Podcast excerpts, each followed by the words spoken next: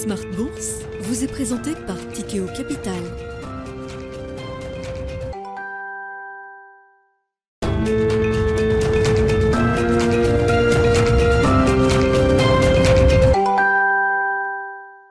Bienvenue dans Smart Bourse, euh, c'est votre double dose quotidienne de marché sur Bismart, vous le savez, à 12h30 à la mi-journée euh, jusqu'à 13h et en fin d'après-midi, la grande édition pendant une heure à partir de 17h en direct, rediffusée à 20h sur Bismart TV, émission que vous retrouvez en replay chaque jour sur bismart.fr et en podcast sur l'ensemble de vos plateformes. Nous allons clôturer la semaine, le mois et le trimestre.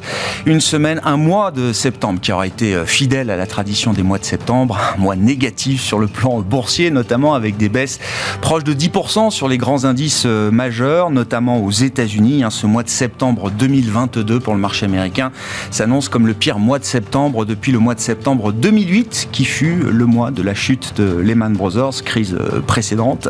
Euh, on voit bien donc que les marchés actions restent dans une ambiance compliquée, même si on note une petite stabilisation, voire un rebond de fin de trimestre. On clôture quelques, quelques positions. On voit d'ailleurs que la situation sur les marchés globaux essaye de se stabiliser, que ce soit sur la partie devise ou la partie euh, obligataire qui sont vraiment la partie euh, euh, immergée encore de l'iceberg. Hein. Les marchés actions qu'on regarde le plus facilement ne donnent peut-être pas la mesure de la complication qu'on peut retrouver aujourd'hui sur les marchés financiers, de change, sur les marchés de dette. On l'a vu encore avec l'exemple britannique en début de semaine.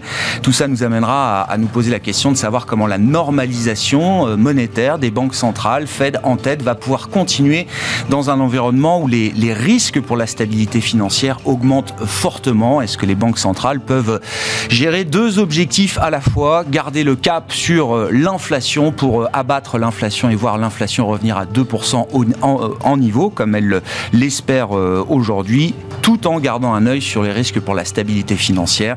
risque pour la stabilité financière, l'exemple britannique nous montre qu'on est passé pas loin de la crise cardiaque et c'est le système de pension, de retraite qui était peut-être au, au bord du gouffre à un certain certain moment ce mercredi au cours de cette euh, semaine de, septembre. Nous en parlerons avec nos invités de Planète Marché dans un instant. Et puis dans le dernier quart d'heure, notre rendez-vous mensuel avec les équipes de SPAC, plateforme d'information et d'éducation financière. Nous reviendrons sur les enjeux de l'éducation financière, notamment chez les jeunes de moins de 35 ans qui s'intéressent de plus en plus aux questions économiques, financières et aux questions de placement. C'est ce que révèle une étude qui a été euh, commandée par euh, SPAC justement et sa présidente fondatrice Anne-Claire Benvos sera avec nous en plateau à partir de 17h45.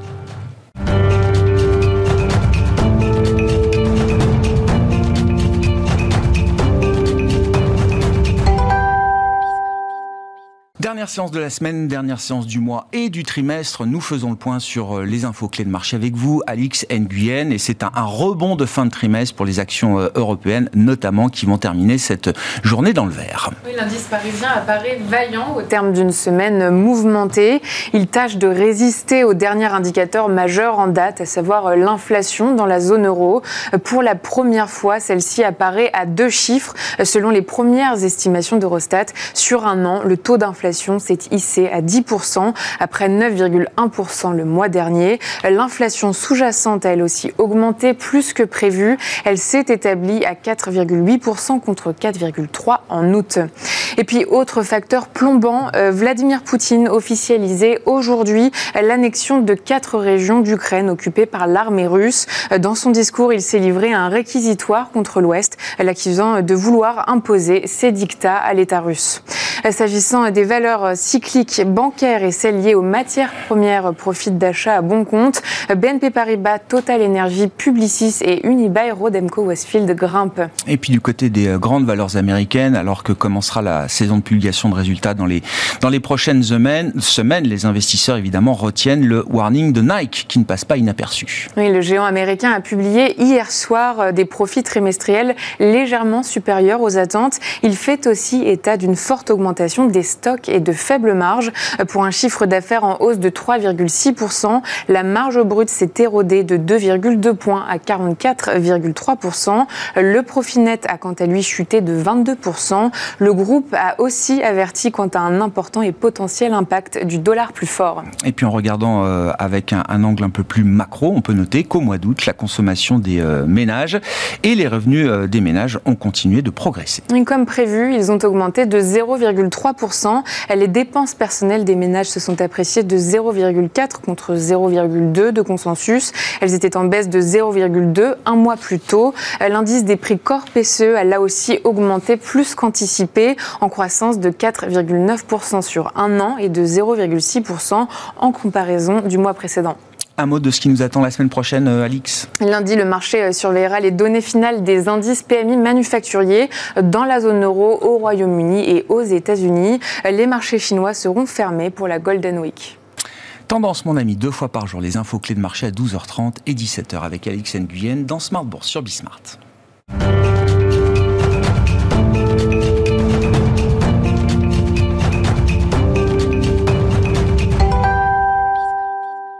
Trois invités avec nous chaque soir pour décrypter les mouvements de la planète marché. Yves Maillot est avec nous ce soir, le président de YAM Capital. Bonsoir Yves. Bonsoir Grégoire. Ravi de vous retrouver. Ravi de retrouver Thibaut Prébet qui est avec nous également ce soir en plateau. Bonsoir Thibaut. Bonsoir Grégoire. Vous êtes directeur général adjoint de la financière Arbevel et Axel Bott avec nous également en plateau ce soir. Bonsoir Axel.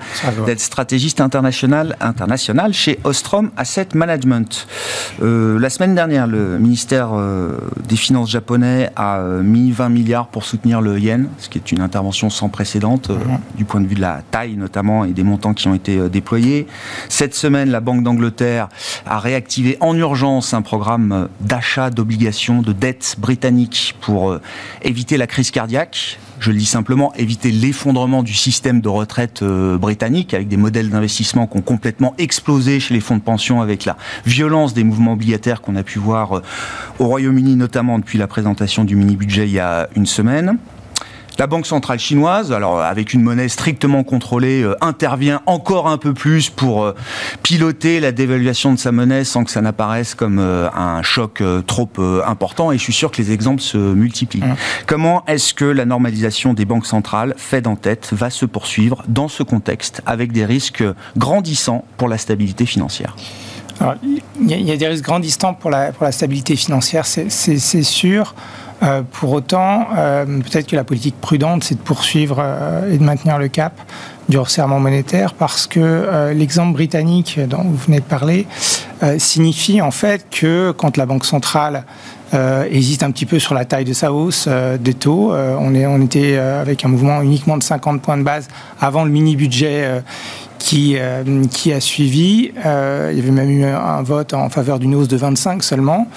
Euh, on voit bien que euh, l'autorisation de la fuite en avant du point de vue du contexte inflationniste et des politiques budgétaires extrêmement expansionnistes, c'est principalement ça la source d'instabilité. C'est-à-dire que euh, je pense qu'il faut faire très attention à, au, maintien des politiques expansionnistes. Le cas du Japon est aussi un cas un peu particulier, puis ils ont moins de problèmes d'inflation, mais l'inflation monte aussi au Japon.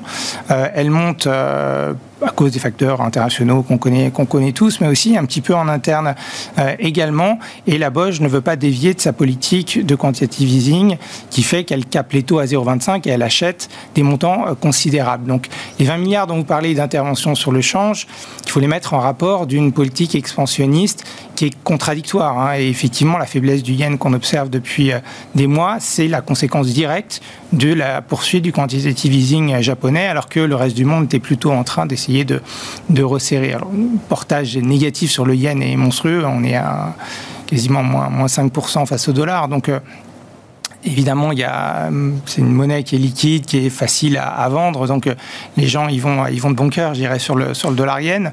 Euh, mais, mais voilà, je pense qu'à partir d'un moment, ça met euh, la Banque d'Angleterre, la Banque du Japon face à leurs contradictions de politique monétaire. Il ne faut pas qu'il y ait de, de mauvaises interprétations de la part des banquiers centraux, vous dites. Ça doit les conforter dans l'idée qu'ils ne doivent pas lâcher maintenant l'objectif de l'inflation. Oui, alors, euh, y a, et donc même si ça craque. Même, même, même, même si ça craque, je, je, je pense que c'est euh, c'est l'objectif prioritaire des banques centrales. La décision que vous parlez peut-être de problème d'insolvabilité dans, dans, dans, le système des fonds de pension, ce qui, est, ce qui m'interpelle cette semaine, c'est que la Banque d'Angleterre donc réactive une forme de quantitative easing. 13 jours, sur une durée, une durée très courte, ils vont acheter jusqu'à 5 milliards par, euh, par jour.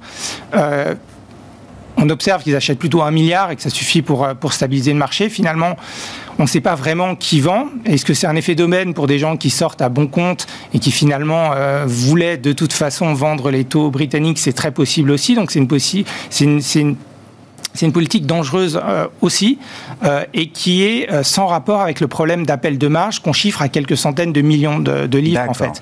Donc on, ne sait pas trop si cette, cette politique est très durable. Je pense qu'ils ont surtout donné 15 jours au gouvernement britannique pour revoir sa copie. Pour l'instant, l'Istras reste sur sa ligne on fait tout comme il faut, mais on verra si on peut faire passer des politiques budgétaires non financées vraiment en fait euh, sur un coin de table, ah si j'ose dire, où véritablement on ne sait pas où va le déficit, alors que euh, l'économie britannique présente des déficits courants qui sont euh, bah, des catalyseurs de l'instabilité financière. L'histoire, l'histoire financière en est remplie. Donc ils ont joué avec le feu on a le pompier service qui est venu éteindre un petit peu l'incendie sur une très courte période, mais on sait très bien que euh, on peut pas sortir d'un problème inflationniste en envoyant l'inflation encore plus haut. Donc c'est c'est à mon avis euh, une, enfin l'histoire n'est pas finie sur la Banque d'Angleterre et, sur la et sur la livre puisque même si on arrive à stabiliser les taux, in fine le, livre, le, risque sera reporté sur, la liste. Donc bien sûr. Donc je pense que on se donne un petit peu de temps, on se rassure un petit peu, ça facilite les comptes de fin de trimestre. C'est aussi, je pense, pas neutre dans, mm. dans l'impression qu'on a de la solvabilité euh, du, système. Euh, mais, euh, mais attention, je pense que l'histoire n'est pas finie sur, sur ces, ces, histoires de déficit jumeaux et on n'est pas encore sorti de la dominance budgétaire. en tout cas, les gouvernements ah, oui. à admettre ah, qu'on soit sorti de, la dominance bien Sûr, bien sûr. Et ce bras de fer, on le retrouve aussi peut-être dans une ampleur différente euh, en Europe. Hein. on pourra, on pourra y venir. Mais, on, le retrouvera sans L'Allemagne fixe la barre euh, très très haute désormais, hein, avec un nouveau bouclier à 200 milliards. C'est ça. Et on a eu les, Néerlandais aussi qui ont rajouté deux points de PIB de déficit. Euh, la France, c'est bien notre Mais tout ça pour dire que du point de vue de la Fed qui mène la danse, ces effets de bord, ce qu'elle constate voilà, dans le système global, ne doit pas l'amener pour l'instant à dévier de sa trajectoire. Je, ne crois pas. Je pense que la, Fed aura même tendance à aller un petit peu trop loin parce qu'il faudra s'assurer du, retour pérenne de l'inflation euh, à un niveau qui est conforme à l'objectif. Le, scénario qu'ils voudront absolument éviter, c'est celui des années 70 avec la, récession de 74 le chômage monte, l'inflation décélère, mais elle décélère et elle rebondit à partir de 5%. Donc c'est pas, c'est typiquement, il faudra être sûr de revenir à l'objectif peut-être à aménager un petit peu l'objectif si on pense que c'est la, pilule est trop, trop amère. Mais, euh, mais je pense qu'il va falloir faire un petit peu plus, un petit peu trop, pour s'assurer qu'on vient à l'objectif. Malgré tous les risques d'effet de bord que ça peut représenter. Exactement. Bon, commentaire, c'est, on rentre dans une phase euh, pas facile de la normalisation euh, quand même, j'ai l'impression, Thibault. Oui, alors c'est pas facile depuis le début, hein, mais c'est vrai que ce qui est problématique avec ce mois de septembre, c'est que ça devait être un pivot, et que ça a été un pivot dans le mauvais sens. C'est-à-dire qu'on avait ce raisonnement assez simple sur des théories économiques classiques, qu'on avait euh, ces hausses de taux, qu'on allait avoir un ralentissement qui a démarré en juillet et qui s'est assez vite calmé. Enfin, en tout cas, aux États-Unis, euh, en tout cas sur l'emploi, on n'a pas du tout vu d'accélération. Et qu'on attendait en septembre avec des matières premières qui ont énormément baissé, euh, bah, des chiffres d'inflation en nette baisse qui auraient pu donner à la Fed le là, parce que, après tout, les taux sont très supérieurs à 2. Mais c'est d'année après année, euh, c'est du passé. Si on avait eu une baisse d'un mois sur un mois assez significative, on aurait pu se dire, bon, ben là, ça commence.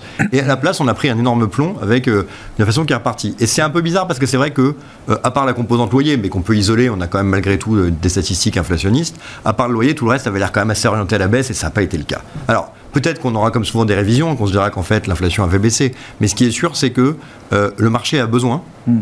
d'un mois où l'inflation baisse nettement pour à la Fed. Si vous regardez les chiffres encore de ce matin, vous voyez qu'à part la partie énergétique en Allemagne, qui est significative, mmh. mais quelque part qui n'est pas un phénomène monétaire, sur le reste des paniers, on a une inflation qui décélère, et qui décélère principalement avec ces baisses de matières premières. On l'a vu en France, on était significativement en dessous des chiffres attendus, comme en Espagne, comme dans la plupart des pays. Donc on a ce sujet énergétique allemand qui sort du lot. Mais pour le reste, on s'attendait à ce genre de stats aux États-Unis. Et on a eu le contraire. Et depuis ça, bah, c'est vrai que maintenant, on sait qu'avant un mois, il n'y a aucune chance d'avoir des statistiques inflationnistes un peu meilleures.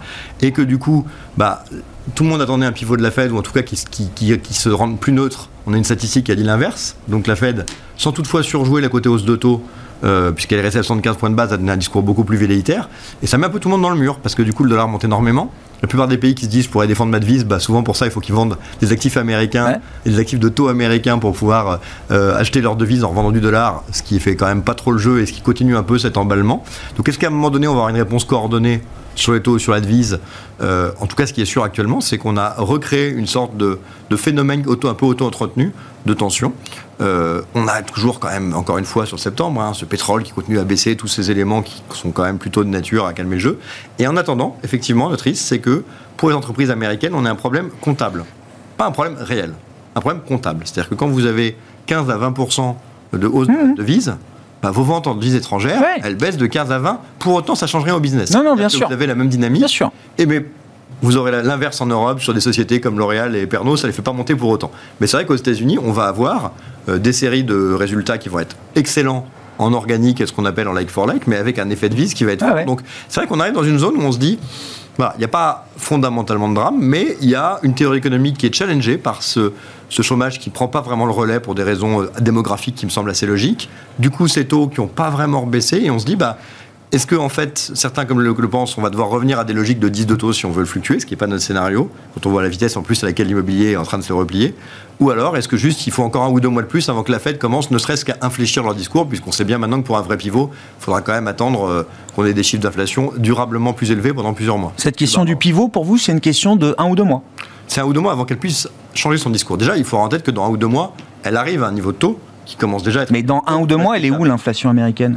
bah, L'importance, en fait, encore une fois, c'est l'inflation mois par mois. L'inflation sur un an glissant, tout le monde s'en fout. Si vous prenez en mars prochain, vous comparez un pétrole à 125, vous aurez les effets de base qui rendront l'inflation sur un an beaucoup plus basse. Non, mais l'inflation cœur, j'entends. Oui, mais même l'inflation cœur, attendez, il faut appeler un chat un chat. L'inflation cœur, aujourd'hui, c'est quoi?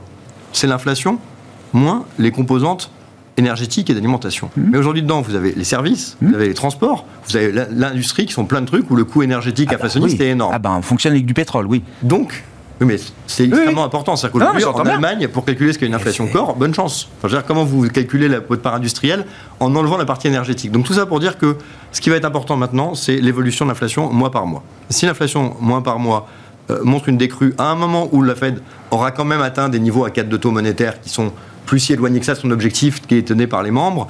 Euh, un pivot peut-être pas, mais un adoucissement du discours et après des marchés qui anticiperont ce pivot, c'est probablement possible. Tant qu'on n'a pas ces chiffres d'inflation, je pense qu'on n'y est pas parce que ce qu'a dit le marché cette année, c'est on a beau avoir d'anticipation d'inflation qui logiquement devrait se baisser avec le fret, tout ça bah, on a beau avoir des politiques américains qui préviennent pas du tout, attention, ça va être haut, on se tape un chiffre qui est pas bon. Donc les gens se disent maintenant, bah, il faudra vraiment voir le chiffre avant de. Saint Thomas, quoi. La logique Saint Thomas. Voilà. On attend de voir, on veut voir. C'est sûr que bah, ça donnait peu d'espoir au marché avant euh, bah, la, la mi-octobre et ça s'est quand même bien vu sur la deuxième partie du mois. On en paye aujourd'hui sur cette clôture euh, les éléments. Personne ne personne n'a de doute sur le fait que l'inflation va refluer, mais personne ne sait quand, donc tout le monde attend. Oui, euh, la question, à quelle vitesse elle reflue, jusqu'où elle reflue Est-ce que revenir à 5% euh, d'inflation globale, c'est déjà suffisant pour calmer les banques centrales Ou est-ce que non, c'est euh, simplement un point de passage intermédiaire? Encore une fois, je pense que le seul sujet, c'est le rythme mois par mois. D'accord. On va tomber à 5. Donc la tendance, la tendance de l'inflation va faire bouger les banques centrales. parce que regardez, il y a un an, le pétrole était monté à 80, puis ensuite il est passé à 60, puis il est remonté à 120. Ah Selon si vous comparez à 80 100, vous n'avez pas les mêmes chiffres, pour autant ça n'a aucune importance. L'importance c'est comment ça évolue mois par mois. Non mais elles ont le droit de mentir les banques centrales. Ce, ce, que je comprends de ce qu'elles disent, c'est on veut voir en niveau l'inflation à 2%. Oui, mais si on nous avait de l'inflation qui monte plus par mois ou qui baisse par mois, elle l'anticipera facilement. Si vous avez une inflation qui continue à monter tous les mois, euh, même si les effets de base se calment, ça sera toujours horrible. Donc si vous voulez, on va rester quand même dans cette logique où statistiquement, il faut regarder mois par mois ce que ça donne. Euh, voilà, si l'immobilier fait moins 30, tout le monde se doutera que les loyers vont baisser. Donc je veux dire, il y a des éléments qui s'anticipent. Aujourd'hui, euh, tant qu'on n'a pas des statistiques de volution mensuelle qui se calment, on n'anticipera rien de positif. Yves, comment vous regardez cette situation de normalisation avec ces craquements quand même ici et là qui interpellent aujourd'hui? Bon, alors il y a beaucoup de sujets dans ce qui est évoqué. Je, je pointerai deux, points. D'abord, l'aspect psychologique de la communication des, des banques centrales et en tout premier lieu de la Fed. Alors évidemment, il faut toujours écouter ce que dit le banquier central. Il faut aussi se rappeler euh, que le banquier central s'est quand même planté. En tout cas, au moins en termes de timing. Alors, il y a des, ces circonstances atténuantes avec toutes les perturbations qu'on a connues depuis deux ans, l'arrêt d'activité, les perturbations logistiques, etc., etc., qui évidemment euh, ont un peu troublé euh, tout cet environnement. Le marché du travail aussi, la le, fonctionnement du marché, du travail, qui est un point assez ah, crucial, bah, évidemment, et qui rajoute de la complexité, de la divergence entre l'approche américaine et l'approche de toutes les hmm. banques centrales, parce que la situation sur l'inflation, la vraie inflation, celle qui au sein du cœur est amenée par le mécanisme de hausse des salaires, est quand même assez unique et propre aux États-Unis, ce qui ne facilite pas, euh, comment dirais-je, la vision qu'on peut avoir, euh, le broad picture, et puis aussi l'attitude des États-Unis qui, pour l'instant, pilotent leur inflation et pas les problématiques du monde. Ah oui. Donc ça, ça rajoute. C'est euh, cavalier seul. Hein. Donc le, le, point que je voulais aborder, c'est l'aspect psychologique et la nécessité du banquier central, y compris de Powell et de la Fed, qui a pourtant agi en premier par rapport à tous les autres, de son retard à l'allumage et même de son retard d'analyse. Mmh. Ce qui fait qu'au jour d'aujourd'hui, évidemment, l'aspect rigoriste de la communication qu'on a encore, euh, à laquelle on a encore assisté euh, il n'y a, a, pas longtemps, évidemment est renforcé par cet état-là et de la volonté de retrouver une crédibilité. Voilà, donc comment jugerait-on les choses si les taux d'inflation, ou quand les taux d'inflation et quand la conjoncture aux États-Unis sera beaucoup plus faible?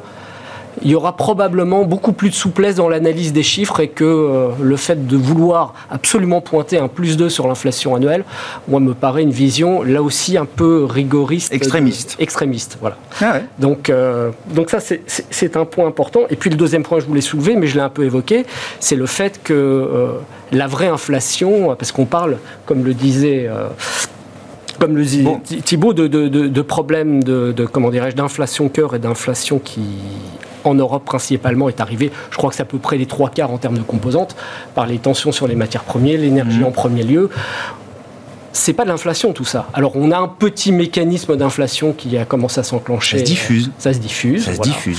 Euh, ça c'est de la hausse de prix. Hein. La hausse de prix est une manifestation de l'inflation, mais on peut avoir des hausses de prix sans inflation. Aux États-Unis, on a vraiment de l'inflation, d'où l'attitude, encore une fois, un peu différente de la Réserve fédérale. Voilà. Donc cet aspect-là fait aussi que on a une, comment dirais-je, une, banque centrale américaine qui euh, qui mène le là, mais qui a pourtant, euh, bah, elle, est au centre encore du dispositif monétaire mondial, mais elle ne représente plus euh, l'ensemble des mécanismes financiers sur la planète. Donc on a, cette problématique. À un moment, on sent bien qu'un certain nombre de, de, gouvernements, alors là on va peut-être aborder les, sujets très très, comment dirais-je, flagrant de ce qui s'est passé au Royaume-Uni où euh, on s'aperçoit qu'entre gouvernement et banque centrale, évidemment, là, on est. C'est orthogonal, on, on, touche le mur. C'est-à-dire qu'on ne peut pas euh, courir après. Mais encore une fois, hein, euh, un pays qui a été un des premiers à faire des actions concertées entre gouvernement et banque centrale pendant, pendant les années précédentes. et, pays dans lequel, et pays dans lequel la banque centrale, a, je dirais, applique une, une vision très très académique, efficace de sa gestion de la monnaie, hein, mmh. mais qui se heurte à, bah, à des politiques qui très souvent, on le voit aujourd'hui, sont complètement à côté des sujets, euh, y compris dans une économie libérale comme celle du Royaume-Uni, complètement à côté des sujets, des vrais mécanismes économiques, de la fixation des prix euh, et de ce qui est réellement la monnaie, de ce que peut, on peut en faire finalement. Donc, en quoi c'est différent chez nous en Europe? Enfin, il y a le côté bloc, je suis d'accord. Mais encore une fois, l'Allemagne met, met, quasiment 300 milliards de boucliers. Euh, évidemment, ils ont les moyens. Mais je veux dire, quel est le message que ça envoie aux autres pays? Enfin, je veux dire, euh, le message, c'est allez-y, on va mettre 2-3 points de PIB pendant euh, peut-être un ou deux ans encore pour la partie énergétique. C'est soutenable. la BCE, enfin, j'ai repris encore ce que disait Philippe Lane cette semaine, les recommandations, elles sont précises. Hein. C'est pas du tout ce qu'il faut faire. Non. Non, c'est des recommandations. Et alors, on est, on, est dans une situation pré-britannique de ce point de vue-là ou? Non, parce que notre mode de fonctionnement est un fonctionnement très socialisé. Donc évidemment, les, décisions radicalement, enfin les, prises de position et les décisions de, politique économique et budgétaire d'un côté et monétaire, euh, avec, avec cette euh, contradiction euh, totale, flagrante, aussi forte, propre à une économie libérale, mais avec un, premier, nouveau Premier ministre qui est parti bille en tête, avec des objectifs et des contraintes tout à fait spécifiques, politiques, etc. Bon, ce type de, j'allais dire, de, de, de grands coups en avant, en arrière, on ne les connaît pas en Europe parce que, voilà, voilà, nos, prises de décision. Puis, puis on est 27, enfin on est un peu moins au sein de la zone euro. Donc tout ça se passe différemment, mais on a un vrai problème de cohérence, de convergence. Et ce que disait Lane, effectivement, est une forme de, de recherche de solutions, de partage de la, de la peine, ah quelque bah part, hein, qu'il faudrait effectivement hmm. essayer d'organiser, ce que pour l'instant on est incapable de faire.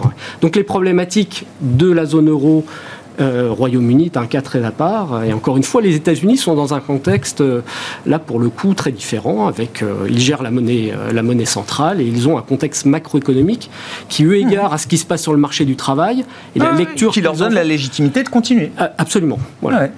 C'est quoi la différence entre l'Europe et le Royaume-Uni, à part l'ampleur peut-être de la, la situation? Ouais, je sais pas, c'est assez différent quand même. C'est très différent. Ça n'a absolument rien à voir. La première Les politiques budgétaires et monétaires en Europe sont beaucoup plus cohérentes.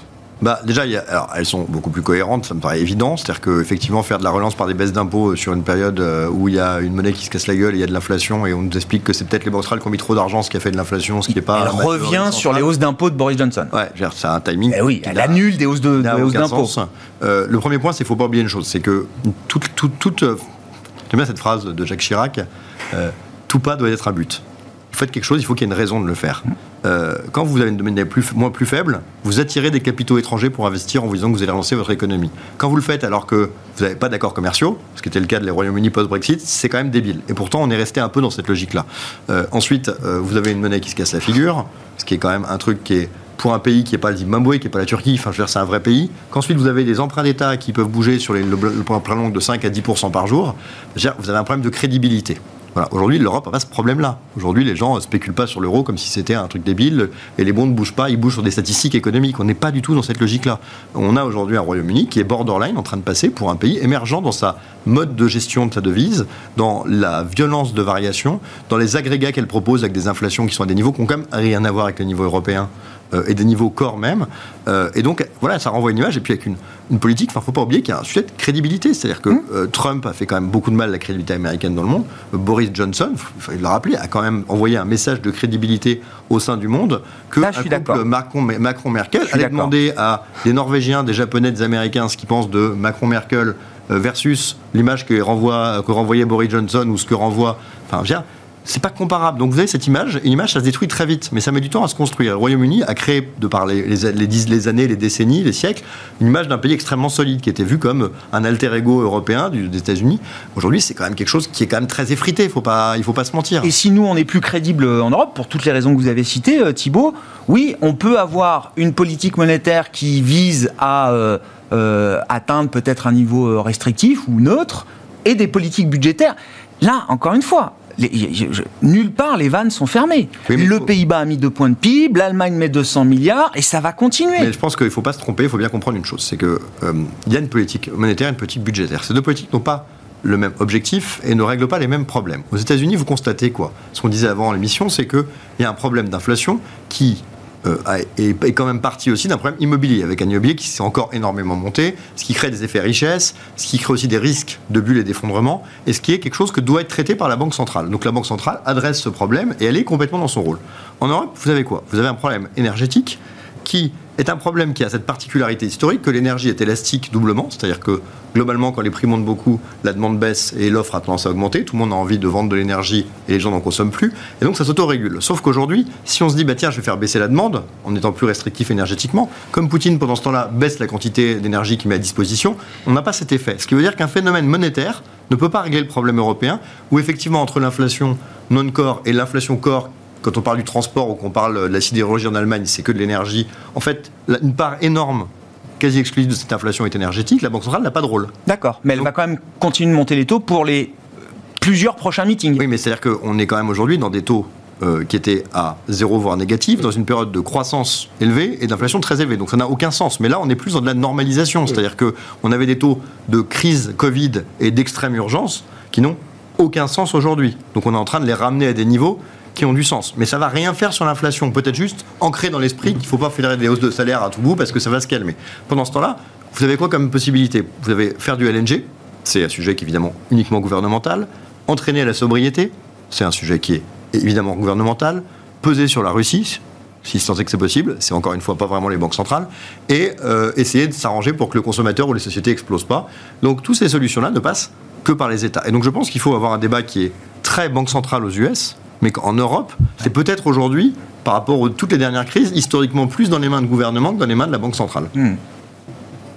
Chaque situation est différente mais au final, tout le monde fait à peu près la même chose dans, dans une ampleur, alors peut-être en fonction de, des marges de manœuvre de chacun, mais chaque situation est différente de ce point de vue-là, euh, Axel? Chaque, chaque, situation est différente. La, réponse de la politique budgétaire aux États-Unis, elle est très différente pour le coup, parce que on a même plutôt eu des mesures pour essayer de réduire les déficits, à peu près 300 milliards sur 10 ans. Alors c'est peut-être peut-être pas suffisant compte tenu du, point de départ, mais en tout cas, il n'y a plus d'impulsion budgétaire depuis, depuis longtemps euh, aux États-Unis. Donc, ils ont quand même pris euh, la mesure du, problème inflationniste et il y a peut-être une sensibilité aussi des gens un peu plus forte à, la lutte contre, contre l'inflation aux États-Unis, en tout cas dans, dans ce cycle.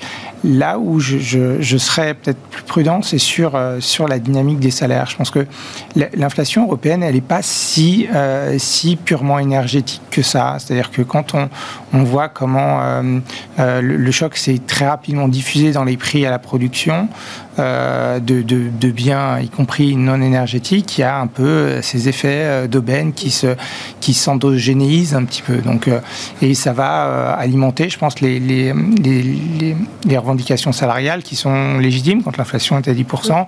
il y a aussi euh, une question euh, de, de, de, rattrapage qui va être, euh, qui va être posée. Les, les salaires en Europe, on peut-être moins attention, mais sur un an, c'est 4%. Donc, euh, c'est, on est quand même sorti de l'équilibre très bas qui était autour d'un petit 2, même quand ça va bien. Partout, le chômage baisse. donc, c'est aussi pour des raisons cycliques, c'est peut-être avec moins de vigueur, on est en train un petit peu de voir cette, cette inflation, une, inflation interne quelque part se substituer ou venir devenir la conséquence de, l'impulsion extérieure, évidemment notre exposition plus forte aux, énergies fossiles euh, russes était, était, prédominante. Mais, mais, euh, mais, voilà, je pense qu'il faut. Euh, on, doit aussi se poser cette question en Europe du, caractère désormais endogène, un petit peu, mmh. de, de, l'inflation. Et ça, ça justifie la communication, alors qui a été encore intense de la BCE cette semaine, de dire alors il n'y a plus de forward guidance, mais en même temps, on vous dit qu'on va continuer de monter les taux pour plusieurs meetings. Oui, je pense que, je pense que ce qui leur fait peur, c'est effectivement les, les le, manque de, le manque de clarté dans la communication de la BOE et comment ça a été euh, la porte ouverte Aux, aux, excès budgétaires, même si évidemment on a aussi des phénomènes de, de, euh, de boucliers euh, qui, me semblent être quand même un peu moins, un peu mieux maîtrisés dans leur ampleur. C'est-à-dire que on sait à peu près où on va. Euh, il y a, y a, les, baisses d'impôts sur les revenus, c'était inaudible aujourd'hui euh, pour. oui, il n'y a pas cette partie sur la fiscalité effectivement qu'on retrouve au Royaume-Uni. On a quand même une vue sur le budget sur les budgets européens qui est un petit peu plus précise euh, et un peu plus encadré aussi par les, les, programmes de, de, résilience quand on pense à l'Italie. Pourquoi ça n'a pas encore éclaté? Alors peut-être c'est une question de moi, je ne sais pas. Mais parce que c'est quand même assez cadré par euh, l'intégration européenne qui a suivi la crise. Mm. Donc euh, je pense que là-dessus, on a quand même un petit peu plus de... De, de, de, cadre et de, et de limitation à, la, à cette, cette tentation d'aller très vite sur les, sur les déficits.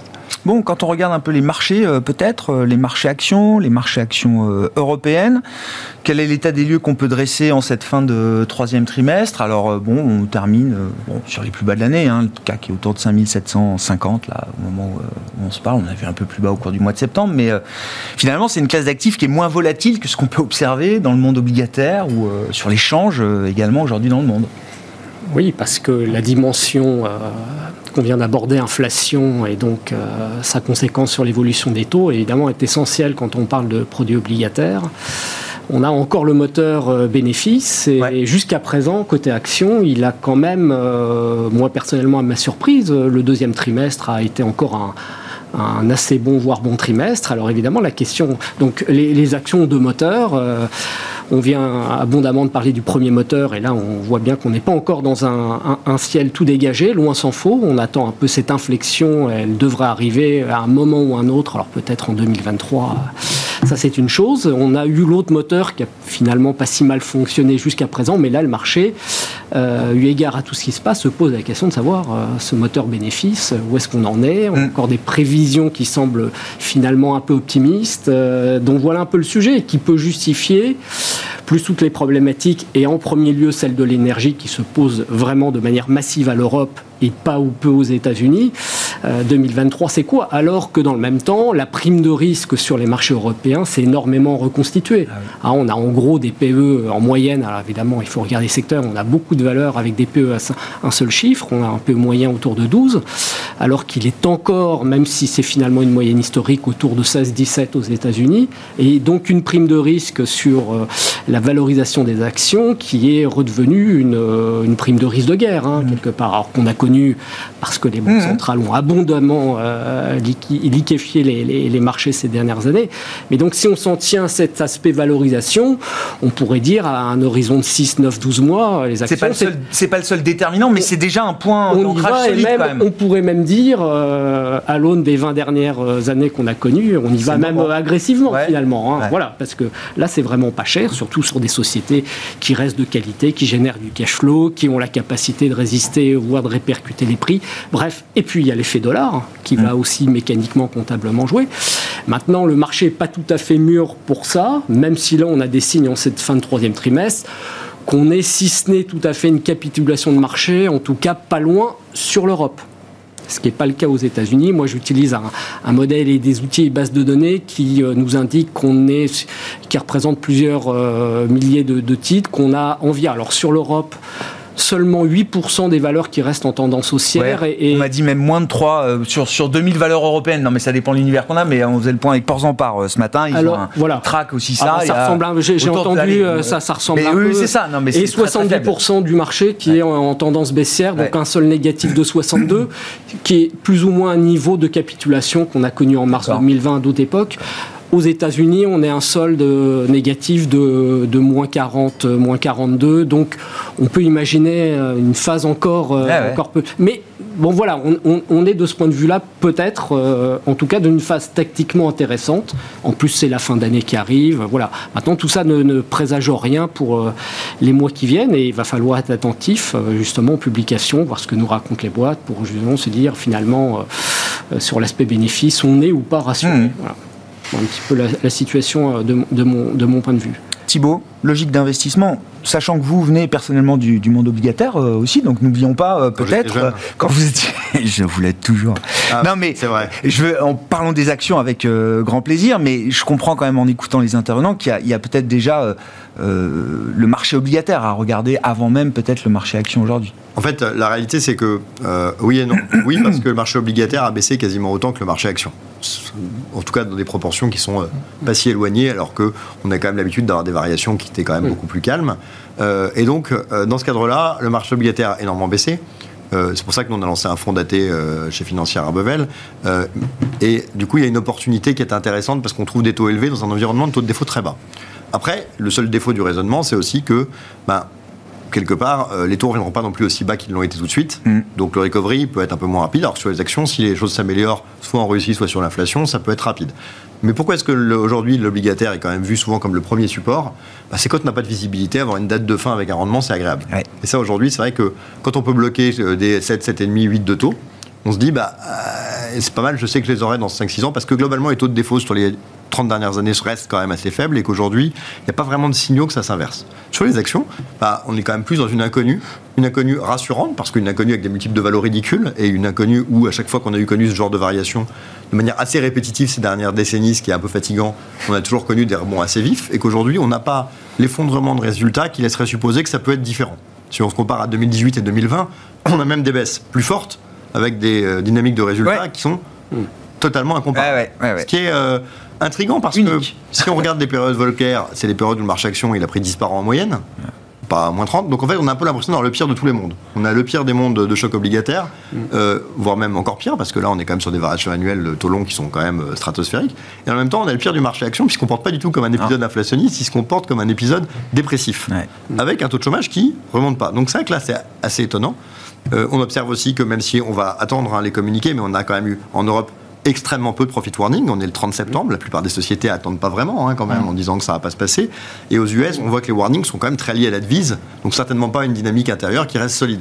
Donc même si on sent bien que pour certains secteurs énergivores, ça va être une catastrophe à la fin d'année, même si on sent bien qu'il y a quand même en Europe des signaux de ralentissement, n'a pas l'impression qu'on s'apprête de vivre un effondrement des résultats, ce qui fait qu'on a des sociétés, enfin, parce que en tête que des boîtes comme Peugeot, c'est des multiples sous les trois, quoi. Mmh. C'est quand même un truc, euh, enfin. On a tiré un, trait sur le futur de certaines entreprises. Ouais, c'est ça. Alors qu'on dise à 5-10 ans, il n'y a plus d'histoire euh, parce que l'électrification c'est compliqué. Ok, mais enfin, quand on se paye à 2,5, euh, il y a un moment où on n'a pas tellement besoin d'avoir une histoire à 10 ans, quoi. C'est même plus tellement un besoin. Donc, il est probable qu'on soit dans des choses qui sont excessives. Pour autant, on ne voit pas très bien le déclencheur. Et souvent, dans ces cas-là, justement, le problème, c'est que le déclencheur, on ne le voit pas venir. Ah et du coup, quand on est en dehors, on se souvient de cette séance à plus 10 qu'on a eu en 2020, bon bah voilà, quand il y a une news et qu'on n'est pas dedans, les vaccins, c'est compliqué. Hein, ça, oui, voilà. des vaccins. Et, et, encore que même, même, cet été a été euh, un contre-pied remarquable de ce point de vue-là. Mais après, mais c'était quand même de la. Mais encore une fois, oui, cet été c'était un contre-pied, mais sauf qu'en 2020, quand on a le vaccin, ah, oui, on oui. a quand même des boîtes qui ont des baisses de chiffre d'affaires colossales, ouais. qui ont plus de profit, et un marché qui était déjà revenu pas loin de l'équilibre Mm. avec ce plus 10. Là, cet été, on est quand même rebondi sur des sociétés qui en Europe feront leur plus 11, et le marché est gentiment revenu à moins 10. Ouais. Donc on n'est même pas encore dans des trucs qui étaient déments. Pour autant, c'est un rallye qui avait quand même pas beaucoup de, de fondements euh, en termes réels euh, de, économiques euh, qui étaient très clairs. Donc on sait qu'à un moment donné, ça peut être assez violent en termes de rebond. Euh, à quel moment, on ne sait pas. Et dans ce cadre-là, c'est vrai que l'obligataire offre le confort de se dire, en attendant, je suis... Ouais. Mais vous dites, c'est intéressant l'analyse que vous faisiez là, euh, en, en, comparant la valorisation du marché obligataire et la valorisation du marché action. Il y a un marché, le marché obligataire, qui est encore, en, encore dans l'histoire la, la, de la crise inflationniste, et un marché action qui est lui déjà peut-être dans l'histoire de, la, de la récession, quoi plus de la dépression. Ou de la, dépression même euh, ouais. au niveau de valorisation qu'on a atteint en Europe. Deux et demi sur des secteurs cycliques, ouais. c'est pas de la récession parce que ouais. encore une fois, il faut voir de quoi on parle. En Europe, en 2015, 16, 17, on a des croissances à 0,4 sur l'année ou 0,3 sur l'année. Si on fait moins 0,2, enfin tout le monde s'en fout. Quand on est en 2008, qu'on a l'Allemagne au T4 qui fait moins 12,8.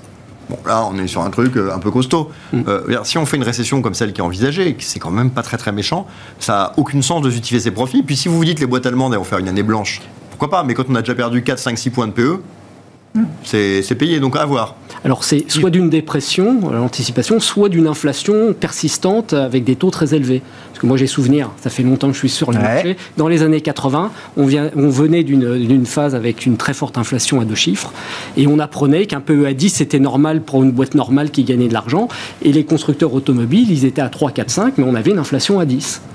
Euh, voilà, donc ça c'est... Je ne sais pas si le marché intègre, avec ses très très faibles valorisations, euh, le, scénario, récessif, voire dépressif, où l'inflation persistante est beaucoup plus importante, ou les deux à la fois. Quel cas là, on peut se dire, euh, il a déjà pricé pas mal de trucs. Sur la logique d'investissement, euh, Axel, est-ce qu'il y a. Est-ce qu'on a vu des vraies capitulations à commencer peut-être par l'obligataire. Euh, Est-ce que c'est suffisant pour euh, commencer à réinvestir certains marchés qui auraient été euh, nettoyés de toute complaisance par rapport à l'environnement actuel?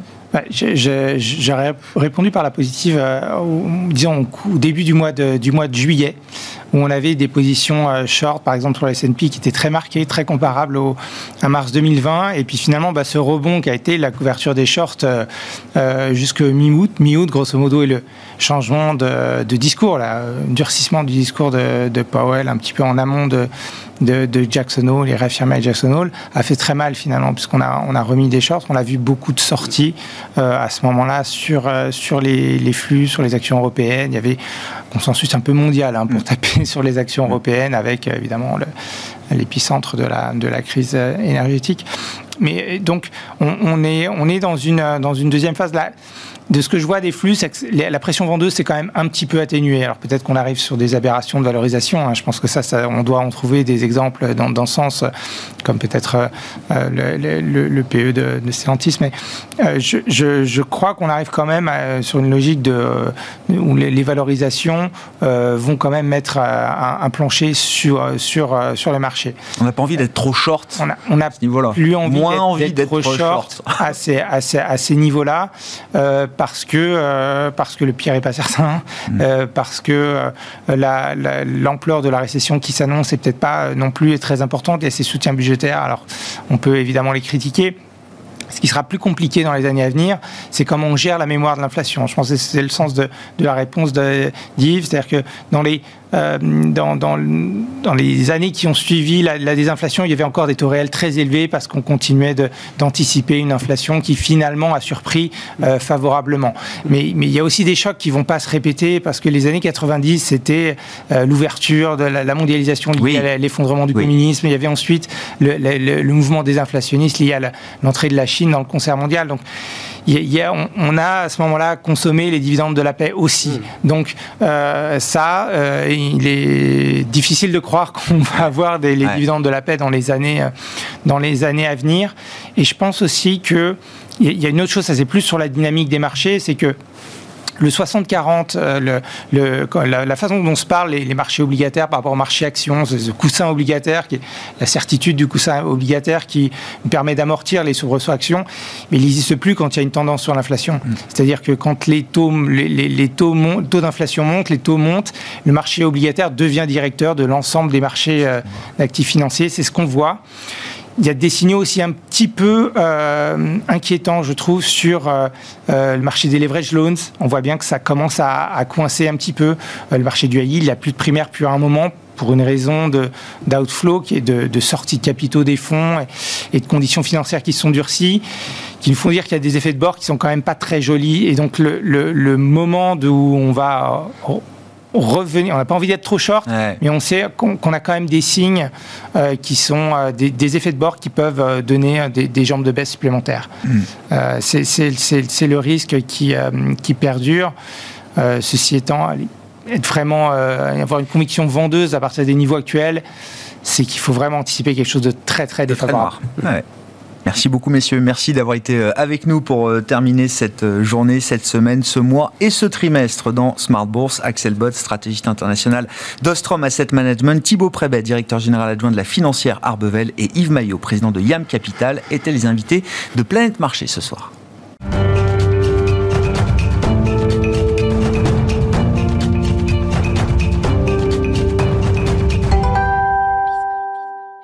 Le dernier quart d'heure de Smart Bourse, une fois par mois, le vendredi, c'est un quart d'heure consacré à la pédagogie euh, économique, à l'éducation financière avec les équipes de SPAC. Et c'est la présidente fondatrice de SPAC qui est avec nous ce vendredi euh, pour ce mois de septembre en plateau. Anne-Claire Benvaux. Bonsoir Anne-Claire. Bonsoir. Ravi de vous, vous retrouver. C'est d'habitude Michel Rumi, économiste associé de SPAC, qui vient décrypter un concept euh, économique. Mais là, il y a, un vrai sujet intéressant sur l'éducation financière qui justifie votre présence, Anne-Claire. Vous avez donné la parole aux jeunes. Vous avez conduit une, une étude, une enquête pour connaître et comprendre comprendre un peu mieux l'intérêt, quand je dis les jeunes des moins de 35 ans, les jeunes pour nous, euh, leur intérêt sur les questions euh, économiques, financières et les questions d'investissement et de, de placement.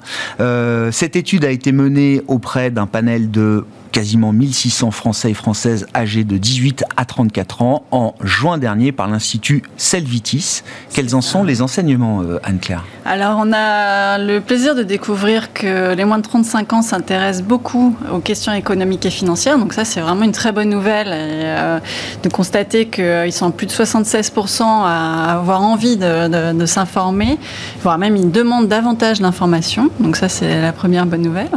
On voit aussi qu'il y a hum, une vraie indépendance et autonomie dans euh, la gestion des finances personnelles.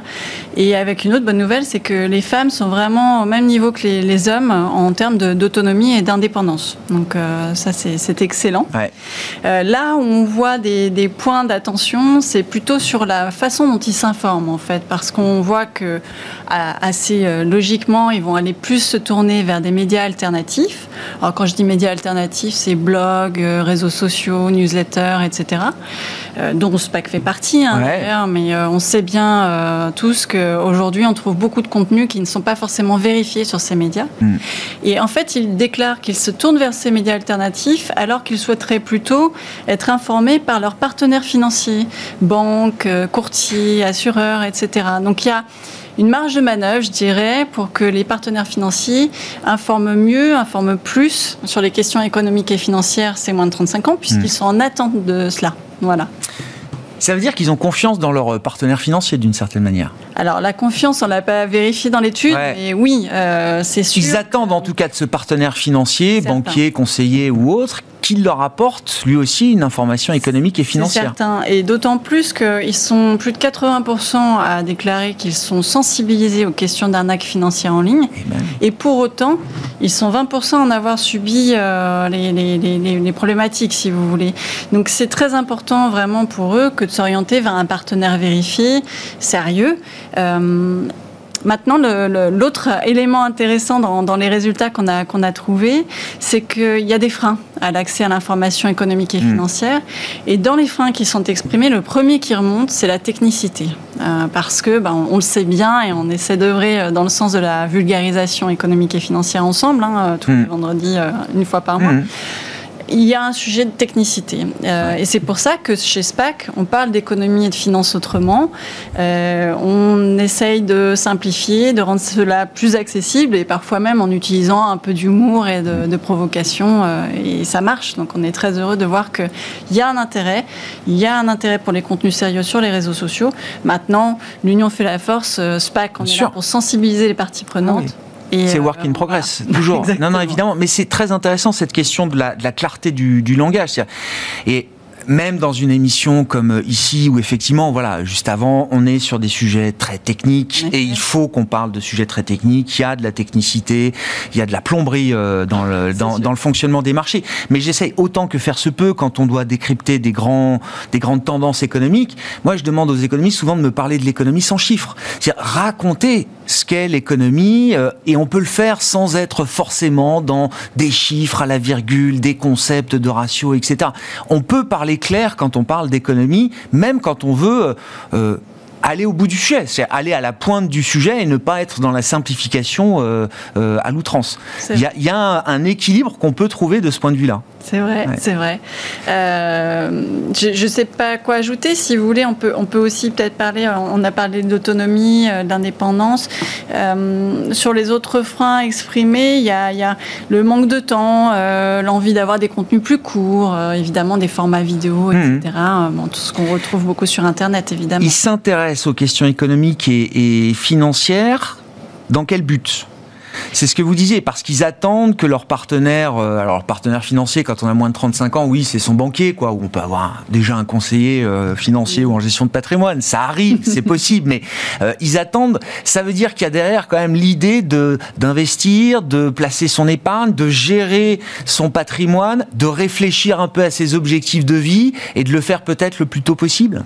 Alors, ils se, ils se posent la question en effet, et on voit que dans les produits financiers ou les instruments financiers qu'ils considère en termes de potentiel outil euh, pour investir. Encore aujourd'hui, on voit l'immobilier. Alors je dis encore aujourd'hui, il euh, faudrait qu'on compare avec mmh. une plus, plus, plus, plus lointaine. Mais le premier actif euh, financier considéré, c'est l'immobilier. Et c'est là où on s'interroge aussi sur leurs besoins d'éducation financière et d'accompagnement parce que il y a plein d'autres actifs qui sont pertinents pour eux et qu'ils méconnaissent très certainement. Hmm. Donc euh, c'est là aussi le rôle, euh, vous l'avez soulevé, hein, de leurs partenaires que de les accompagner aussi, de les guider, les éduquer financièrement pour leur donner la possibilité de prendre connaissance de tous les possibles qui s'offrent à eux. voilà. Le, euh, tout ce qui est alors nouveaux actifs, crypto, euh, NFT, etc. Ça prend une place importante, très importante, dans l'intérêt qu'ils peuvent avoir pour le monde de l'investissement et des placements Oui, oui, oui, on le voit. Les, les crypto-actifs et les actifs spéculatifs remontent bien, euh, notamment chez les jeunes. Donc là, les moins de 25 ans, on en parlait. Euh, donc il y, y, a un véritable intérêt de leur part.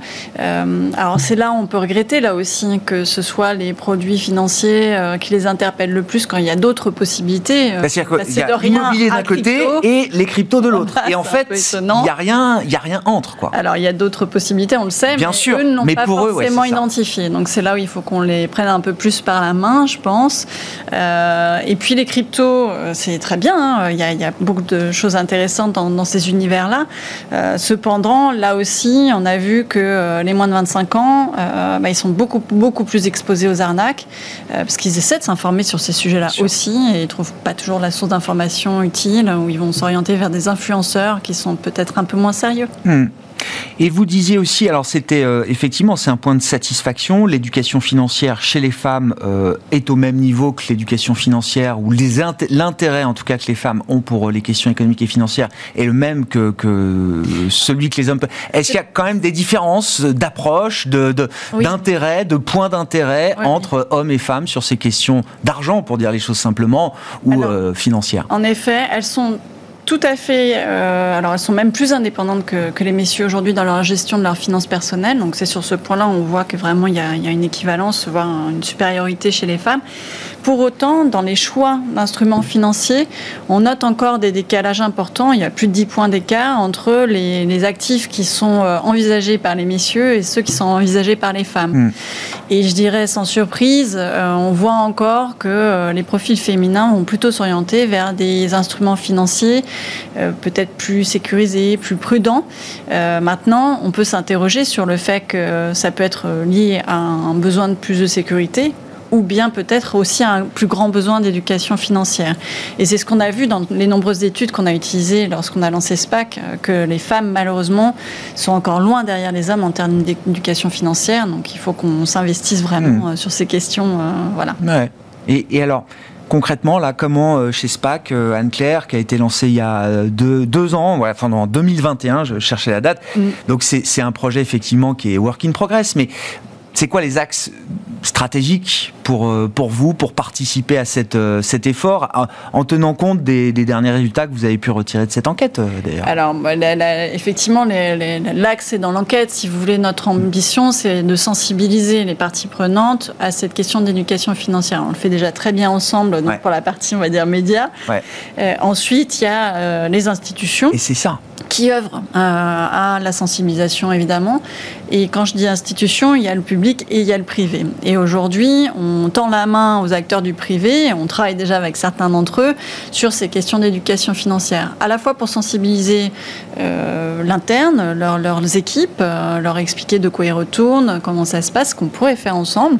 Et puis pour certains, on est déjà lancé sur des mécaniques d'éducation et d'acculturation financière. Euh, donc on a des projets en cours et on ambitionne d'en lancer d'autres très rapidement. Et c'est quoi? C'est des petits modules? C'est de la formation? C'est concrètement Oui, ouais, très concrètement, ça va de la formation, euh, des conférences, ouais, à des programmes d'éducation, de création de contenu, de pédagogie, euh, pour rendre les questions financières plus accessibles. Donc ça peut être à la fois pour l'entreprise et ses, ses, collaborateurs jusqu'à de la communication externe vis-à-vis -vis du grand public, euh, donc clients et futurs clients de, de ces industriels euh, du secteur. Hmm. Voilà. Merci beaucoup euh, Anne-Claire, mais euh, bon, on, on, se reverra hein, pour continuer de parler de ces, ces, ces sujets d'éducation financière. Voilà, avec une étude qui euh, démontre l'intérêt des jeunes, des moins de 35 ans, pour ces questions. Vous dites 76%, c'est ça, effectivement, oui. sont intéressés par les questions économiques et, et financières. Un intérêt qu'on retrouve aussi bien chez les hommes que chez les femmes et c'est un, un, point clé euh, effectivement qui euh, nous conforte dans l'idée qu'il faut euh, en faire toujours plus de ce point de vue-là. Donc rendez-vous avec SPAC, je le rappelle, une fois par mois le vendredi à 17h45, le dernier vendredi du mois à 17h45.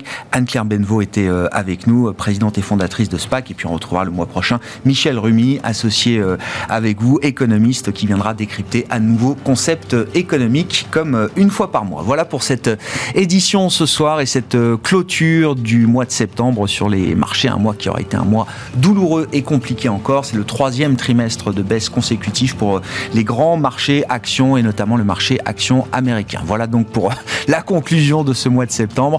On se retrouve lundi en direct à 12h30 sur Bismart TV.